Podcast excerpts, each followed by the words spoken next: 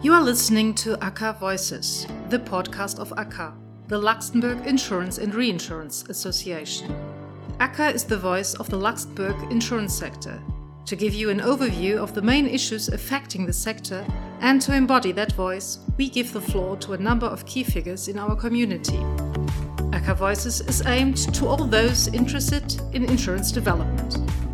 Hello, everyone, and welcome to this next edition of uh, ACA Voices podcast. My name is Natalie Stevenson, advisor at ACA, the Luxembourg Association of Insurance and Reinsurance Companies. Today, I have the pleasure to interview Dr. Cornelia Roskau, Managing Director of Globality Health in Luxembourg. With over 10 years' experience in the health insurance industry, ACA is delighted to have you as a prominent member of our board of directors. Thank you so much for joining us today. Thank you so much for having me. It's a big pleasure, and I'm very excited to talk to you. So, before we get into the details of your role at Globality Health, uh, can you tell me a bit more about yourself and what inspired you to follow a career in insurance? Yes, of course. Um, so, my name is Cornelia. I'm German. I have a quite international background. I started my international background in Argentina, where I lived for a while, then in uh, France, in Spain, Italy, and now in Luxembourg since four years. Uh, indeed, it's a good question how I ended up or how I find myself in, in insurances because this is not what was my in original intention when I started my university studies. I graduated in German and Spanish literature and then I did a PhD on 19th century Spanish literature. So I'm happy to say that I'm a real specialist in this topic. but, but, then I um, continued, so I started working and continued a uh, study on a distance university on business administration. So I have also a degree in, on business administration. This is also to reassure my team and and uh, colleagues and clients. So after a while uh, working in in France, where we stayed for 13 years, my family, um, I started working in a brokerage company, in a French family-held brokerage company, which I felt very exciting as a as a job experience that I didn't expect. I think uh, we should talk more about insurances because insurances is such a um, exciting and really interesting uh, topic, which people might young people might not know enough about. And from there, I opened um, an office for this French brokerage company in Germany. And this is how when, then I, I got in contact with Globality Health here in Luxembourg. I started working for Globality from Germany, from Berlin, as, as responsible for the German market. And after two years, I was asked to join the, um, at the time, board of management for with a broader sales responsibility. And since two years, I'm now in charge of sales, operations, and legal as part of the uh, board of directors. So you really do have an international background, which lends itself well, I think, to this industry. Um, because I have to say, um, during our preparatory discussion, it was the first time that I really got to understand a bit more about the international health insurance industry, and I found it really, really fascinating. So yeah, it, it is. is. a huge privilege for me um, to be able to kind of interview you today. Just to say that. Thank you. So, for the next question, um, can you describe for us um, the types of products offered in the sector and the types of clients that you work with? Yeah, absolutely. Um, it's to go back to what you just said. I share your feeling. It is a passionate, passionating, and um, fascinating topic because indeed, I live. I spent so many years living abroad.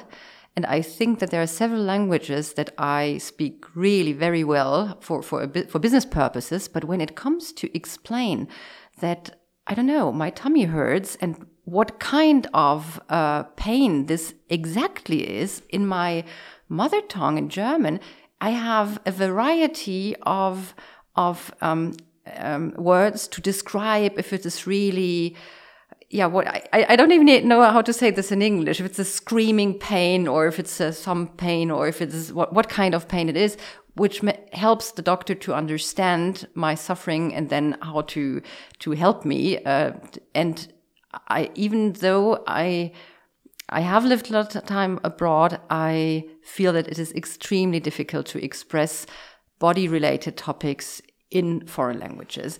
And there it's already what starts making our business so interesting. Of course, so what we offer is international health insurance to both individual and corporate and SME clients. So the employer who sends people abroad for business purposes, I don't know, to maybe to, in order to uh, develop a new market or to bring the corporate spirit to the foreign entities. Or there are a, um, um, a number of reasons that make um, employer want to send their people to live abroad for a certain um, period of time. It can also be um, career development and, and other elements.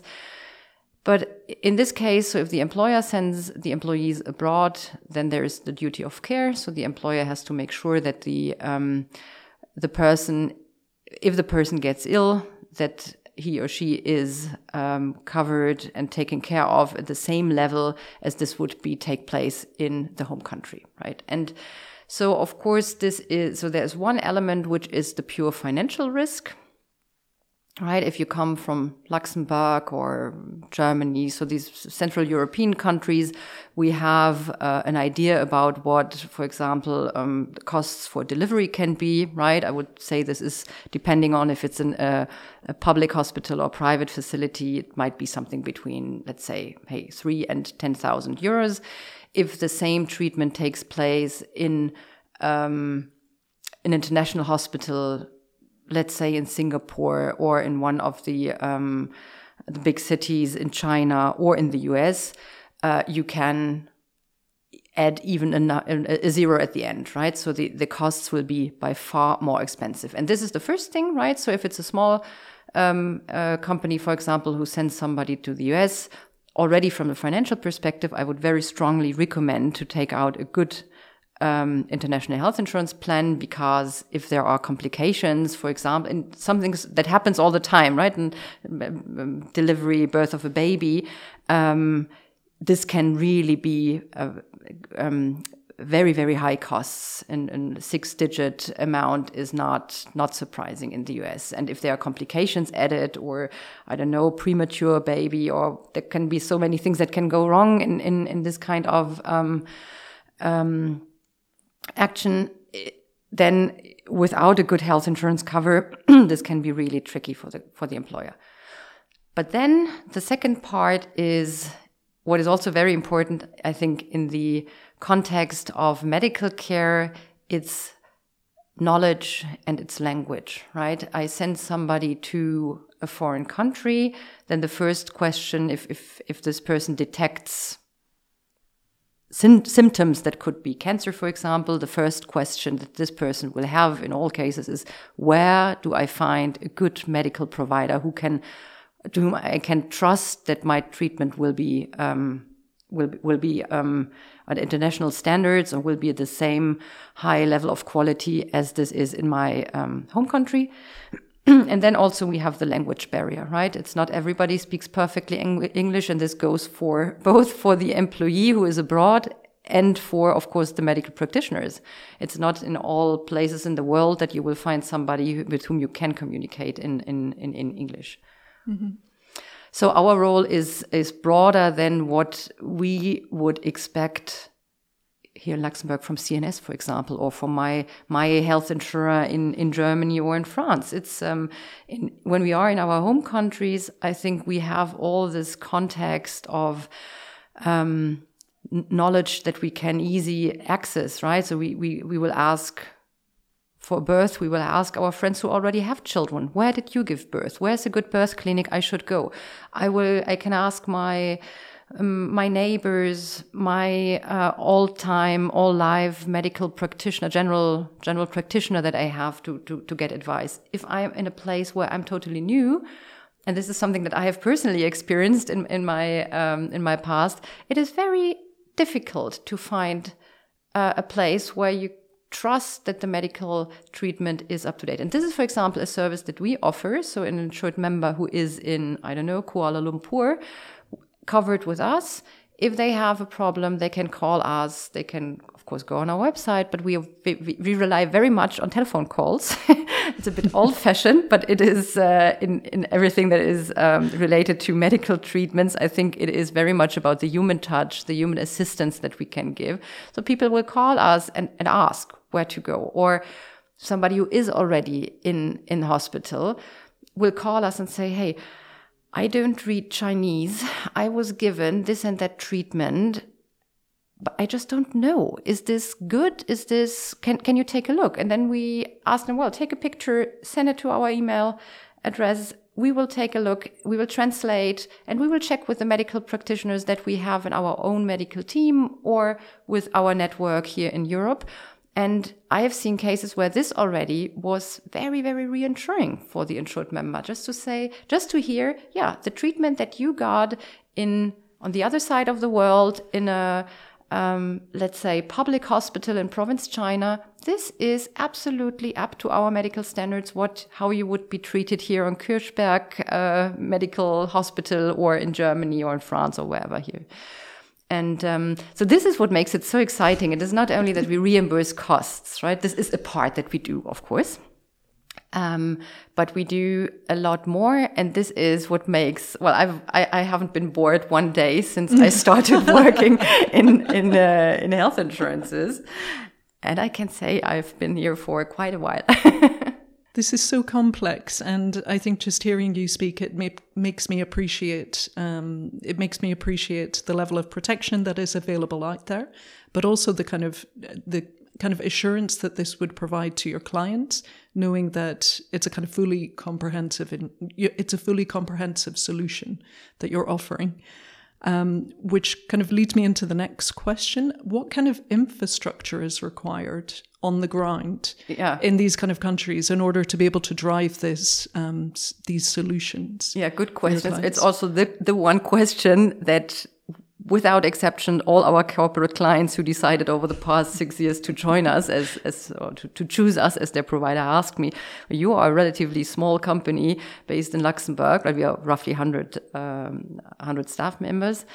And how can you provide the service? And of course we work with medical networks. So we have a sister company. So we, we belong to the munich re and ergo group um, so big big german um, insurance group um, with a lot of different uh, providers for different solutions and we have a sister company which is called the Euro-Centers they have they're headquartered in in prague and they are specialized in medical assistance. They have um, administrative platforms around the world in, in the main markets where um, expats tend to be. So in the US, in South America, in, in African uh, countries, in, in Australia, in, in several Asian countries, and so forth. And um, together with with us, uh, they serve our insured members in these markets. So they have developed um, medical networks, right? So a network of of medical um, practitioners, mainly hospitals, but also outpatient facilities, where we offer direct settlement and something that was surprising for me when I joined, so from from the um, my former job as a as a broker, I'd seen, of course, a lot of different um, IPMIs, so international health insurance providers. What was new for me in globality is that we also give advice on quality. This mm. was something that I had not seen, and which I feel is great because actually, one thing is to give a list to insured members to say, hey, these are the hospitals that are in the city, but I think with internet more or less everybody can have access to this kind of information nowadays, but that we really say, okay, um, you have chosen one hospital, which is okay. We have better experiences with another one. And if you want, dear patient, we can assist you and organize um, a meeting, so an appointment with um, a very good doctor in a different uh, facility there is, of course, the, the quality aspect, but there's also the, the pricing aspect. So our our sister company has um, um, arrangements on on on pre-discussed um, medical fees or fees for medical treatments, and this, of course, is important. Well, this is the part about insurances, right? That maybe not all the clients understand directly, but of course, insurances, you, you, you insure a risk that can come up as it also cannot um, uh, appear. In international health insurance, it is a little bit um, less of a risk. So we know if you have a population of 1,000 employees in the same group, we know statistically that there will be a number of, I'm just throwing numbers, right? Don't, don't fix me on that, between, I don't know, maybe 10 and 50 uh, uh, uh, per year, and there will be one cancer case, and there will be one heart attack. Or I'm just it's it's really not exemplary uh, figures. Just to say, we know in these groups that there will be um, mm, medical treatments that will come come up. So it is a little bit less of this real insurance, like in a fire insurance. We all have fire insurance for our houses, and we hope that this will never be used, right? Um, but in health insurance, it is probable. And so, of course, um, if a corporate client insures the, the 1,000 expats that are um, uh, assigned abroad, then they will know that they will have to pay a, a, certain amount of, of premiums per year. And of course, what the clients are all interested in is uh, financial stability. So they hope that the premiums will not increase massively from one year to another, which makes it important for us to, to handle these costs, right? To do um, uh, cost containment. Cost containment insurance is always very easy. You can just say no and not reimburse. This is, of course, in medical insurance, not the preferred way. So what we have, what we rely on very much is really looking into the, the cases of, of probably higher costs, right? We do medical case management. So one important element is to find um, network partners who agree, who, yeah, who agree reasonable costs with us, not cheap, but reasonable and customary in, in the place where they are. Um, and then, of course, something what we also do uh, is we look into every case of hospitalization. So always, uh, it's not when if you cut your finger, right? Then it's just reimbursed and there's no discussion. But if there is a cancer case, for example, we would contact the insured member and discuss the options. And there are always options. The option can be to stay in the hospital where you are and get treatment over there. The option, another option can be to, to, um, well, get a second opinion from a different um, medical provider in the same area. The option can be to, to change the hospital, to go to a hospital in the area if we feel that the medical standards are not that high in, in the country where the expat is, then we would probably recommend to go to a different, well, mm -hmm. maybe there can be a different city, but can also be a different country. Or in very specific cases, we would also suggest to go home. And this can have several um, reasons. So I had one case that was quite interesting. It was for um, a hernia surgery. So I think this, I'm, of course, I'm not a doctor, but I'm, I hear that this is not a very, very complicated medical treatment.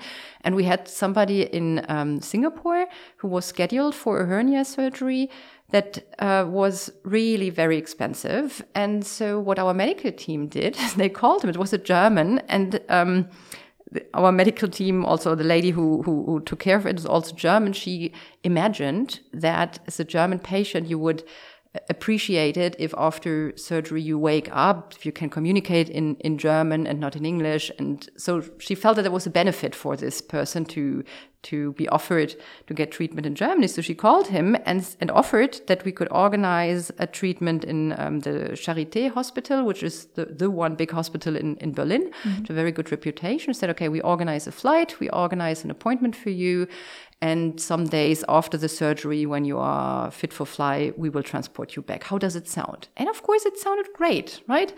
And it sounded great also for the employer at the end, because instead of paying 30,000 uh, euros, the, the entire between surgery and flight and everything costed not even 10,000. So there were an economy of 20,000 euros um, made for the benefit of the employer, mm -hmm. who at the end did not had to pay over the years for an, um, a premium increase. And of course, this was really win-win-win for everybody. So um, we also, of course, the insurer didn't have to pay the cost, and the insured member was super happy, not only about the insurer, but mainly about the employer who had really well taken care of him by choosing such a great insurance company. And this is, I well could fill our our minutes here with this kind of stories because there are also other cases where we had another was this was the nice and fun fun uh, story we had another case some some years ago where somebody was in Saudi Arabia and had a very severe um, cancer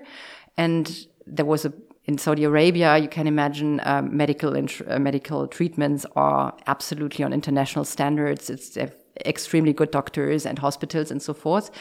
And it was not about costs or, or anything, but our medical team was under the impression that for this poor, it was a young man, it was really a tragic story. For this uh, poor young man, the main question was not when will he be back to work for his expatriation job, but when will he will he survive the the, wow. the, the treatment? And so what they did in agreement with the um, with the insured, so with the employee, they contacted the employer and explained the situation. That we feel, from a medical point of view, that his chances to recover fully after surgery will be better if he's in his in his uh, original surrounding. If he has family members coming to visit him, if he has friends seeing him, and everything. So we suggested to end the um, the expatriation to trans to organize a, a treatment in a specialized uh, facility in in Hamburg in this case, and to to to bring the person back. And it was fun because in the there are some of our clients who are so used to to this kind of of procedure with us that they directly say, ah, great. If we send somebody back, we end the costs for expatriation, we take the person out of the plan and so forth. So we will economize money. And in this case, we said we would recommend to let this person still another week under our international plan before you switch him or her back to, to social security because this was a private facility where we felt he would be, had best chances to, to recover fully. And of course, there can be different waiting times if mm -hmm. you, depending on the kind of health insurance that you bring, if it's private or public. And so, and this is what we did. So we transported him very quickly back to Germany, got him uh, hospitalized and um, operated really the, the, following day. And then, well, he recovered. I don't know if at the end he came, he was so fit that he could work again, but at least he survived. And um, yeah, and, and this is what makes it so fascinating for me. If I see what our medical team does, um, there are so many elements of in, in health and health treatment, right? It's not mm. it's not black and white. There can be little elements that that can make the difference, right? If you give say somebody who needs to be transported back on an assistance flight. One day I assisted to a call from our medical team to somebody who should be transported back after a, a heart um, um, a heart um, uh, episode, and the, the, the colleague said to the gentleman, "Yeah, okay, you will be transported on Saturday. You will be back on uh, in Germany on Sunday, and please make sure that on Monday morning you call me." and after she hung up, I said, "Well, isn't this a bit flirty? did you look him up on the internet? Was he so good looking?" And she said, "Well, actually, yes, he was, but said, this is not the reason. But there's a medical reason." She said, "Well." Um, the, the only thing that could go wrong is if he had another panic attack mm. during the flight. And she said, well, with this, uh, he he had something to do. He had something to concentrate on. He knew that on Monday morning he would need to call me to give me feedback on how everything is. This gives me goosebumps. that was so great. And so there, the flight also went went well, and he he came back to Germany and it was a business traveler who, who had an episode during a, a business trip to China. But this is really um, yeah what makes it for me um, important. And of course, we cannot do everything out of Luxembourg on our own. So we have these networks. In some countries, we also work with external networks, right? In the US, there are some very, very, very specialized providers who, who have literally hundreds of medical providers in, in their network or, or, um, pharmacy networks. This, this, uh, we work with one, one pharmacy network in the US that you can see literally in New York at every corner of the street, mm -hmm. where people then go with their insurance card, a bit like you would do in Luxembourg, right? You go with, with your insurance card and, and you don't have to advance costs. Everything is taken care of. It's really very comfortable. Wow. so international is a key theme, travel is a key theme. You've mentioned various different continents within which patient care um, can take place. Um, I moving on to to the kind of the impacts of the the COVID health crisis um, on the international health insurance industry. Mm. Um, can you tell me a bit more about your experiences and, and how Globality Health has, has adapted yeah. in this new environment? Yeah, this is uh, indeed. Yeah, the pandemic was, of course, was a horrible time for everybody. For an international health insurers, it was a particular challenge because, of course, we all worked from home. We didn't even go to the office. So I imagine that um, somebody who uh, would be asked to go on expatriation to a foreign country would reasonably ask why. Mm-hmm. if the rest of the business works well from, from home, why would he or she uh, leave the country and go elsewhere? And this is what we saw over the past years. It, funny enough, in the first year of the pandemic, we sold a huge amount of new um, policies to individuals. There were a lot of people who called and say, "Oh, I am." A Chinese businessman. I came to Germany and I, with my travel insurance, I only intended to stay for two months, but now I'm stuck. Mm-hmm. what do I do? So yeah, you did right in, in, calling us, and so we we covered a new um, a new in, uh, clients. So we made a lot of new clients that year. But then in our existing clients, so in the, in the corporate um, world, there is, I said initially, the the the global mobility policies of our uh, clients are all a bit different, right? While in some cases they say, "Oh, in all our uh, foreign entities are traditionally led by, let's say, a German or um, somebody of Spanish nationality for a Spanish group." Um, others say, "Oh, we have specific positions that are."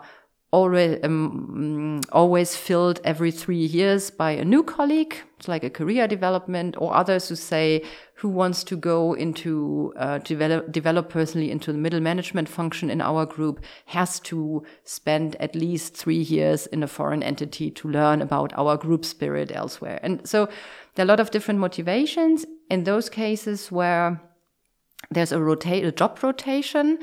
Um, we saw that those that for whom the the expatriations came to their um, traditional end after three years, they would come back, but no replacement would be sent out, which really affected our business quite a lot. So there were a lot of contracts who who've been shrinking over the past years, not because clients are not happy, but because they just have difficulties in in deciding on when they can send people abroad again.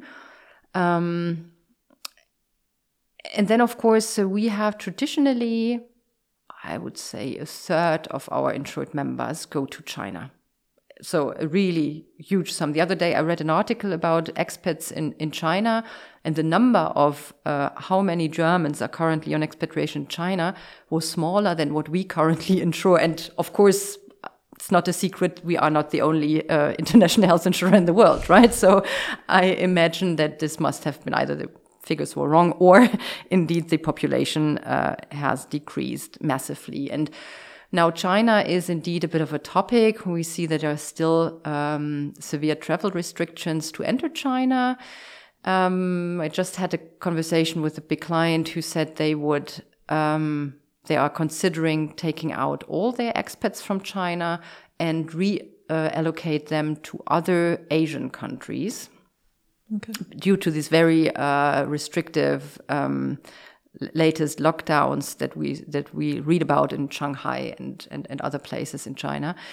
And I'm very curious to to see how um, the European or let's say Western uh, industrial clients will develop their strategy because I think we are so closely linked to China. It's difficult for me to imagine what, for example, the German industry will do if they say, well, China becomes too difficult for us. Um, yeah, this is, but of course, also the the the, the war, the Russian war in, in Ukraine is is a topic that affects us a lot. So, as mm -hmm. I said, I, I, belong to Munich Re and, and Ergo Group. Our group has a very very uh, strict position towards Russia and says, well, we we will withdraw or have withdrawn from the Russian market totally. And of course, this is um, with this indirectly. Of course, we also position ourselves towards the clients, right? If we say, well it will be difficult for us to insure your your your expats in in Russia. Mm -hmm. then of course the employer also has to consider what they do. Either they find an, an, a health insurer who says, well, I don't care, I, I still do business in Russia. Or they say, well, we also withdraw our, our expats and reassign them elsewhere. So it's, uh, I never expected my job becoming a political one. and actually it is, right? It's, it's a political statement that we are giving. And, um, that has an impact. It's uh, it's impressive, right, mm -hmm. to see that with our work, we also say, well, this is um, yeah what we can do, what we want to do, and what we cannot do anymore. Mm -hmm. Yeah, there's certainly a lot of changes um, at the level of ACA um, and our interactions at the at the European level um, are kind of the, not the parent organization, but our our European association, um, I believe, with withdrew the the Russian membership um, or the Russian delegation from from their membership. So, yeah, we're seeing the reverberations of these political developments throughout the industry. So, thank you very much. Um, perhaps one last question: What would you consider to be um, priorities for ACA, and and what kind of feedback would you would you like me to give my colleagues? Yeah today. yeah, I'm actually very very happy with uh, with the work that and the assistance that ACA provides us, the insurance companies based here in Luxembourg. One topic that I discovered not so recently, but what is really important for us is these uh, the assistance that we receive, for example, on on HR topics. So there's this work group where our, our HR director, for example, attends regularly when it comes to um, a lot of topics that concern the the entire insurance industry here. While well, I personally personally am a very very huge fan of of Luxembourg and living in Luxembourg. Um, I feel that as a financial place, it is sometimes a bit tricky for us to attract workforce from the neighboring uh, countries. So I thinking about our staff. I don't know if you have any Luxembourg, a real Luxembourgish mm -hmm. nationality, maybe two or three who have acquired the, the, the, nationality with the time, but no born Luxembourgers. So we have to, to find uh, talents elsewhere. And in some cases, I feel it is um, a bit tricky to attract people here. They might fear the language barrier in case of the Germans not speaking French, for example, and not let alone speaking Luxembourgish. Um, but then also a topic where I know that that ACA is involved in is this um, topic of taxes and social security for transborder um, uh, activities. So of course we have, I think, up to sixty percent of our workforce living in the neighboring countries. Mm-hmm. And there, of course, after the pandemic, the question of of um, remote working is um, the hot topic that mm-hmm. we have, of course, with our employees and um, but also when it comes to new regulations from from the, the regulator, I feel that it's extremely helpful to have this uh, support from ACA and to to be able to exchange on on tricky topics. And I don't say that to please you; it's because it's really heartfully meant.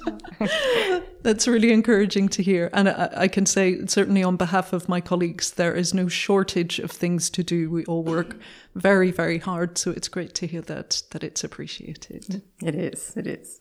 Perfect. Um, Cornelia, thank you so much for joining me today and sharing your views.